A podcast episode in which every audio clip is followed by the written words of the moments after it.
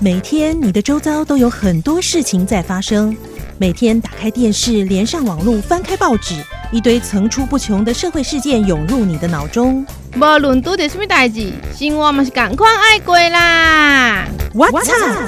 发生什么代志？代志？代志？代志？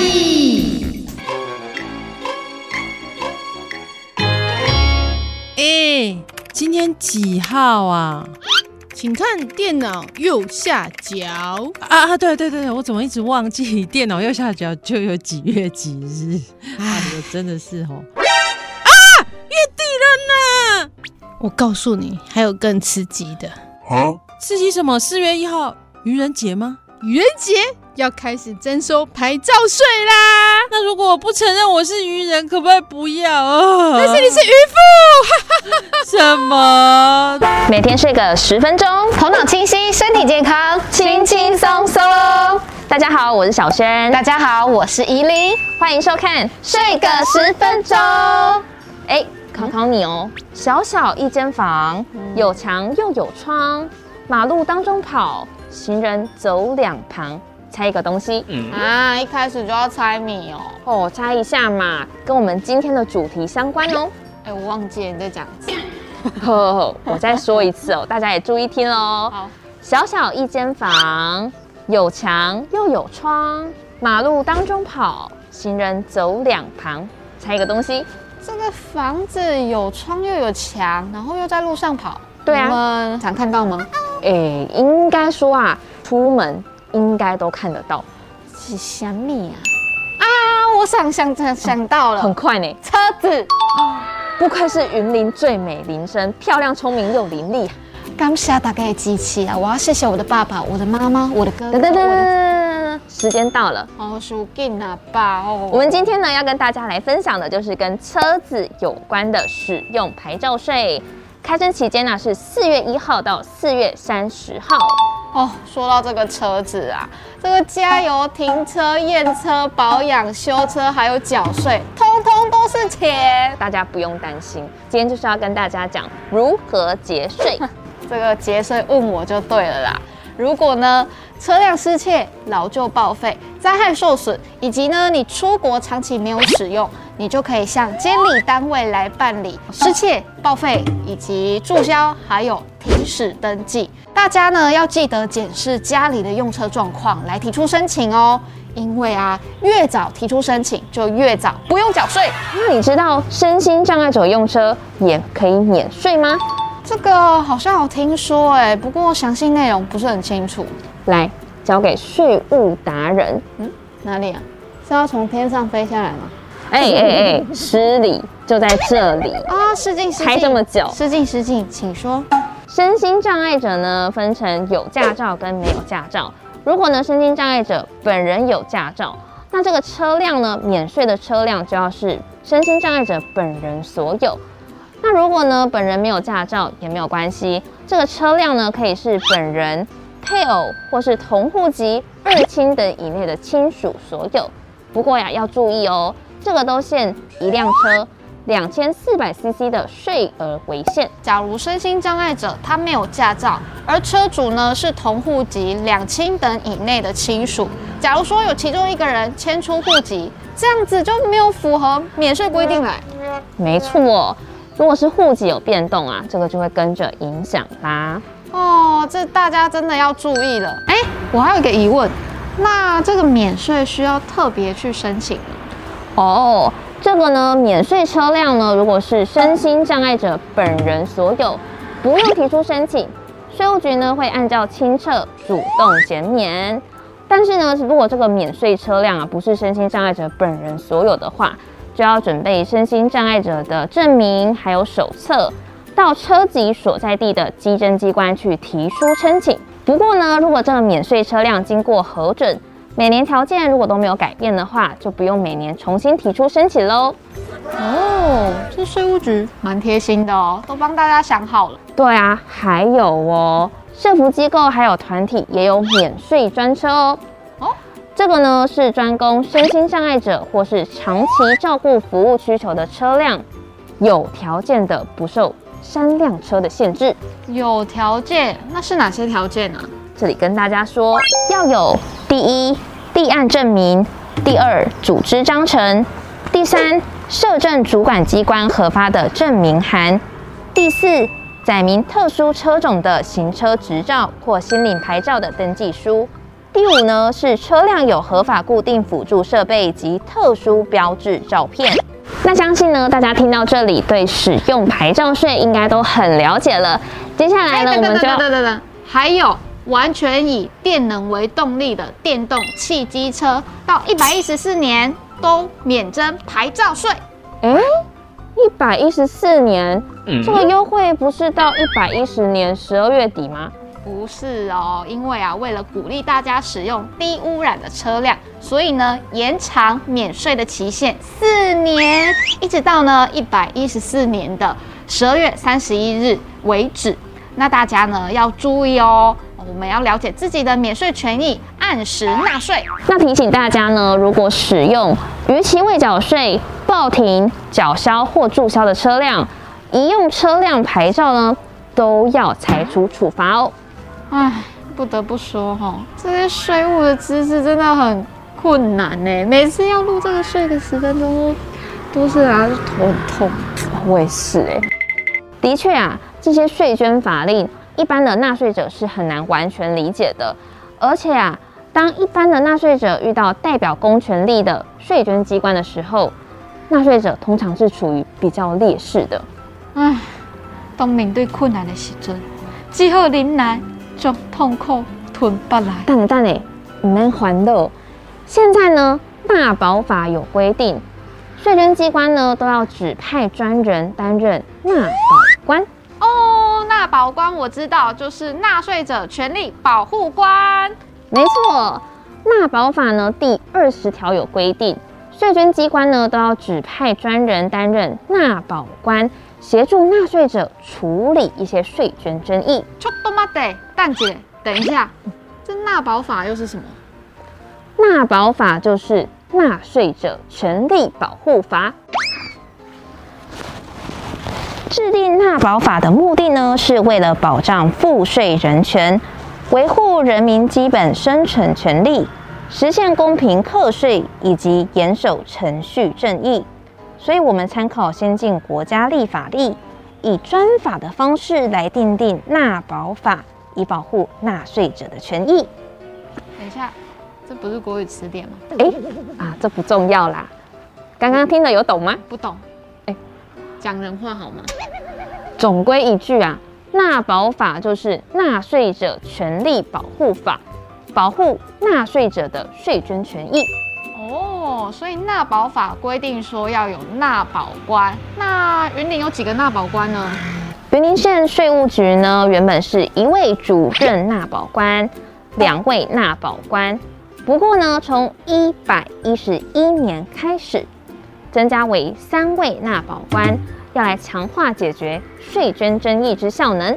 遇到税捐争议的时候啊，纳保官会协助沟通与协调。觉得是行政为师而造成权益受损，纳保官呢也会受理申诉跟陈情，并提供改善建议。那假如说呢，对于行政处分不服，已经提起行政救济的话，纳保官也可以提供必要的咨询与协助。总归一句，就是纳保官呢，就是协助大家解决税捐争议，保障你我的权利。没错，透过这个书面啊、电话、传真还有网络，都可以申请纳保官的协助哦。电话申请专线零五五三五零九二九。五三五零九二九，五三五零九二九，欢迎大家如果有需要的话，可以提出申请哦。那当然呢，也欢迎订阅云林县税务局的 YouTube 频道哦，按赞、订阅、开启小铃铛，随时得到税务的相关消息。好的，那今天的节目就到这里结束，感谢大家的收看，我是怡琳，我是小轩，我们下次见，拜拜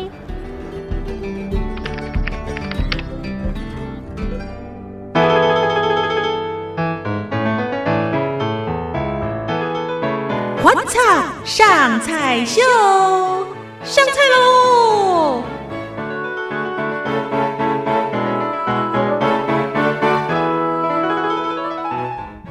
要跟大家来分享一道很厉害的菜。你以为大黄瓜就只能煮汤吗？今天要介绍一位大厨来给大家认识一下，万能科技大学气管系的参旅微创组助理教授彭轩琪老师。老师你好，大家好，今天要分享一道很厉害的菜耶。呃，大黄瓜可以做很多料理哦，大黄瓜炒啊，还可以凉拌啊，还可以把它弄成呢我们今天要做的香肉。叫做大黄瓜梅干菜香肉呢，终于有不一样的菜色。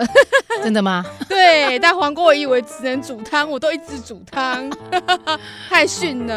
哎，那要不要先介绍一下我们的材料呢？好的，我们今天呢，当然啦，最主要的主角是谁？大黄瓜嘛，对不对？对所以首先要去找一条大黄瓜。嗯，好，那大黄瓜怎么选呢？要选那个身材要直的哦，不能选那个玲珑有致的，真的哦，真的。哦，那长跟短有差吗？呃，长跟短没差，是这样子， 对，最主要它是要直的。就跟茭白笋一样，要哎直直的才漂亮。对对对，因为这个香肉啊，如果说你买弯弯曲曲的话，我们变得比较不好切成一块一块的。然后那个肉呢，把它里面挖起来放在里面啊。是，对。好哦。那我们所有大黄瓜还有什么东西？，好，介绍完主角之后呢，我们来介绍配角。配那角我。们的配角呢，今天呢，我们就用猪的绞肉嘿啊，记得绞肉要挑选，然后呢，加上我们今天用豆腐哦，一然定后要再板豆腐吗？嫩哎豆腐可不可以啊、嫩豆腐不行，哦，大家要注意哦。嗯，嫩豆腐弄完之后就变成烂烂的一块。好好，哎那接下来呢？啊还那有接下来一还有配一料个梅干菜是我们的副材料哦最主要的梅干了菜因为今天要那个做梅干香肉嘛，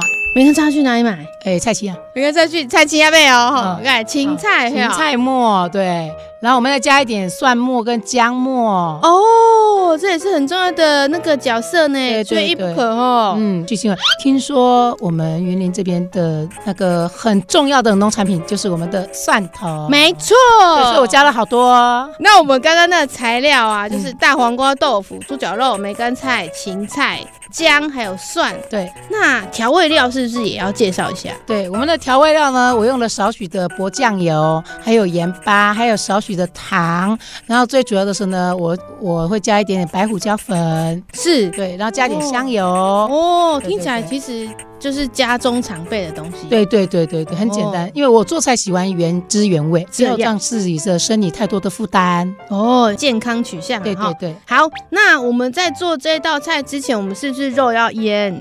对对，那个呃，我在这边哈要跟大家那个建议一下哈，很多呃家庭主妇报告我的学生，他就说老师腌肉我要加呃什么太白粉啊，老师我要加鸡蛋啊等嗯等等的。可是我跟你讲，最最最方一个东西就是盐巴，哦，用盐巴你就可以把肉的结缔组织给它弄散开，就是弄是嗯软，就有点像做 SPA 一样，肉就不会很硬很老。呃，绞肉绞好啊，或者说你们平常是要切的什么肉丝啦、肉片啊，嗯你要在煮之前你就用那个薄薄的盐巴，撸那个腌在上面，然后让它静置大概二十分钟。技巧技巧，赶快学起来对。，那你就不用去找太白粉啊，也不用浪费一颗鸡蛋啊，是不是？现在鸡蛋好所贵以。我们要腌的时候，先放盐巴，让它放二十分钟。然对后呢，还有没有别的东西？然后没有，就这样先这样子哈，然后呢，把那个盐巴腌好之后呢，让那个肉呢做点 SPA 抓一抓哈，嗯均匀的抓一抓，让它软了之后就静置十五到二十分钟，嗯让那个肉的结缔组织呢断掉之后呢，然后你的肉只要吃起来就不会那么的老，那么的涩哈。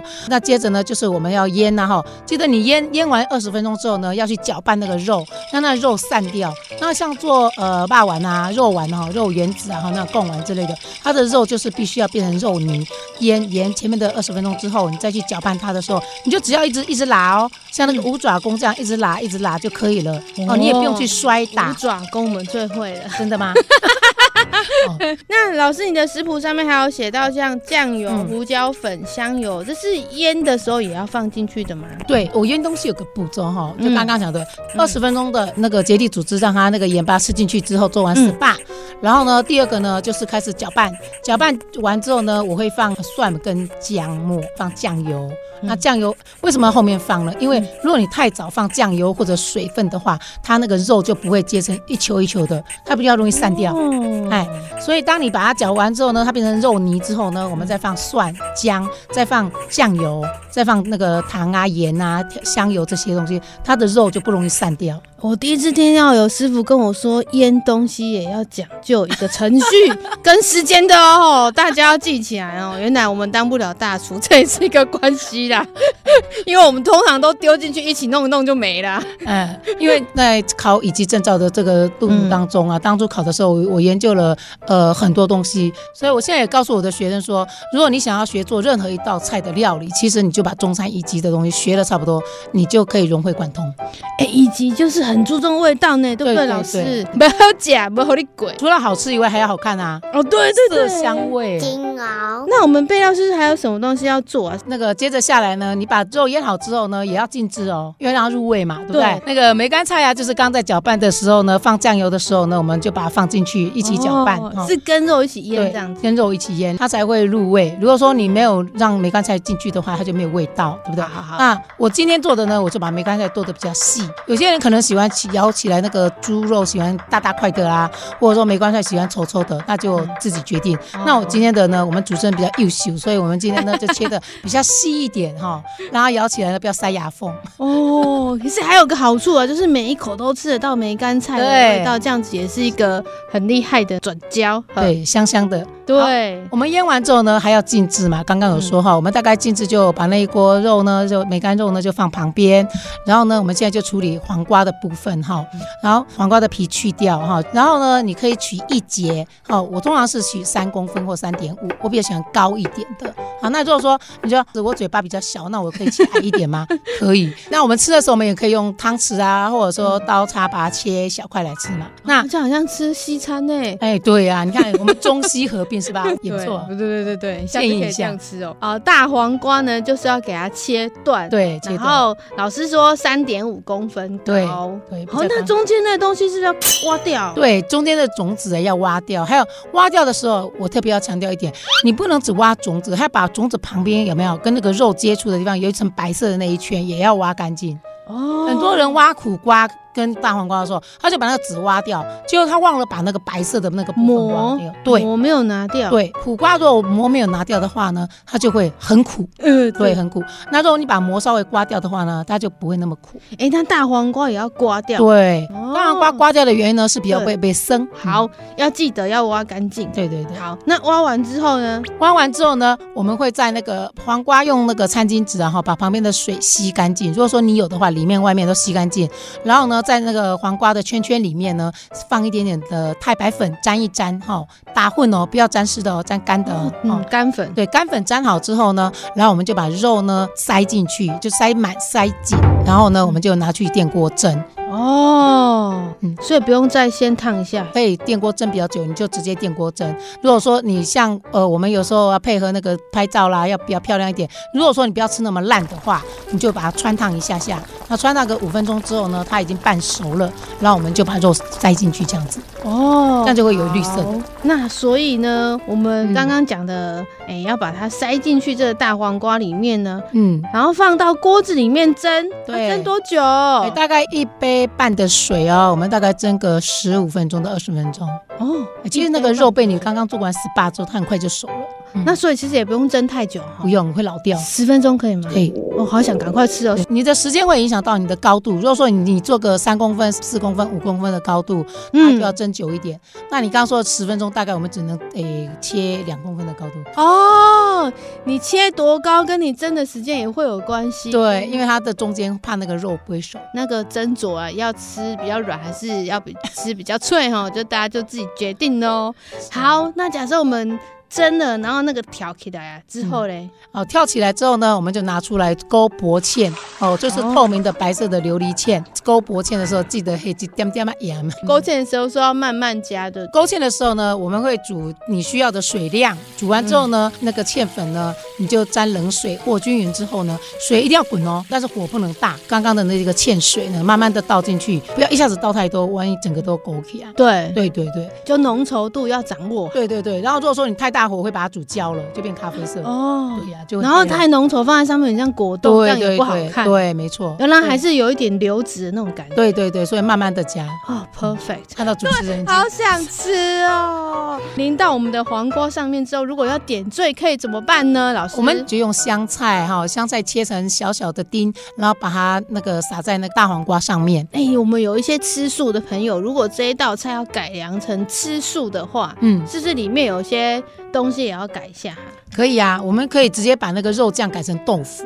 我曾经也用过豆腐做香肉，好豆腐加上我们的梅干，嗯然后你再加上一点香油，然后就让它整个凝固在一起。如果说你要让它粘成一团，像一球一球的那狮子头的感觉的话，你就可以在里面放点点地瓜粉或者太白粉做粘着剂。哦哎只要吃素的呢，就是猪脚肉就把它拿掉，然后把那个豆腐变多，对不对对？对嗯对对对。哦，那香菇可以吗？可以啊，可以，我们可以加香菇。然后菇类的东西，通常它比较会出水，不要加太多。哦，哎对啊以前我都把大黄瓜就是只拿来煮汤嗯用，那是最简的。单的方法。没有想到还有别的作用，黄瓜其实它很多作用啊，像因为黄瓜它有本身的营养素非常好啊，它吃了之后可以消暑，排掉身体里面的湿气。对消暑就是。排湿气。对对对对我以对，为是吃了之后身体会很凉、哎不是，不是其实很多人不知道，想说它这么丑小，其实它是一个非常好的消肿，消肿、哦。对，消肿排毒的。天哪、今天听到老师讲才知道，以前都误会大黄瓜。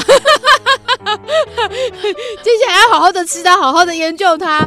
下次呢，我们就会再跟大家分享更好吃的料理。今天谢谢我们的老师彭轩琪老师，谢谢大家。就是这个，这个让人无法抗拒的香味。真是太惊人了。汤公公。